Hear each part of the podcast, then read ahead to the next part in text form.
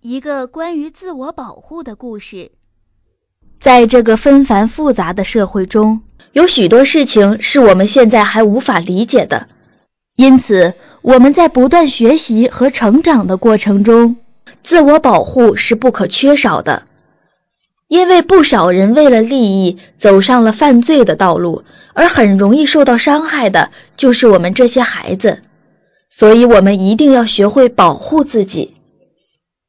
我曾经看过一则报道，在浙江省的一个小镇，有一个叫江玲的小女孩，在一个冬天的傍晚，下着小雪，她因为打扫教室，很晚才从学校往家里赶。她回家必须要通过一条路灯昏暗的小路，由于那天下雪，这条小路上的行人特别少。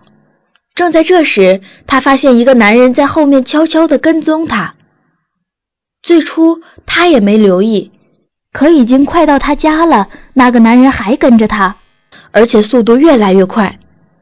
他觉得有点不对劲，立刻意识到这是个坏人。正当他焦急万分的时候，前方走来了一个人，他灵机一动，走上前去，对那个陌生人亲切地叫道：“陈叔叔。”您好，您还记得我吗？后面的人一听，以为他遇到了熟人，便灰溜溜的逃走了。聪明的小江灵用他的智慧摆脱了危险，保护了自己。自我保护不仅要有智慧，还要有临危不惧的精神。当我们的人身安全受到威胁的时候，我们应该尽自己最大的力量来保护自己。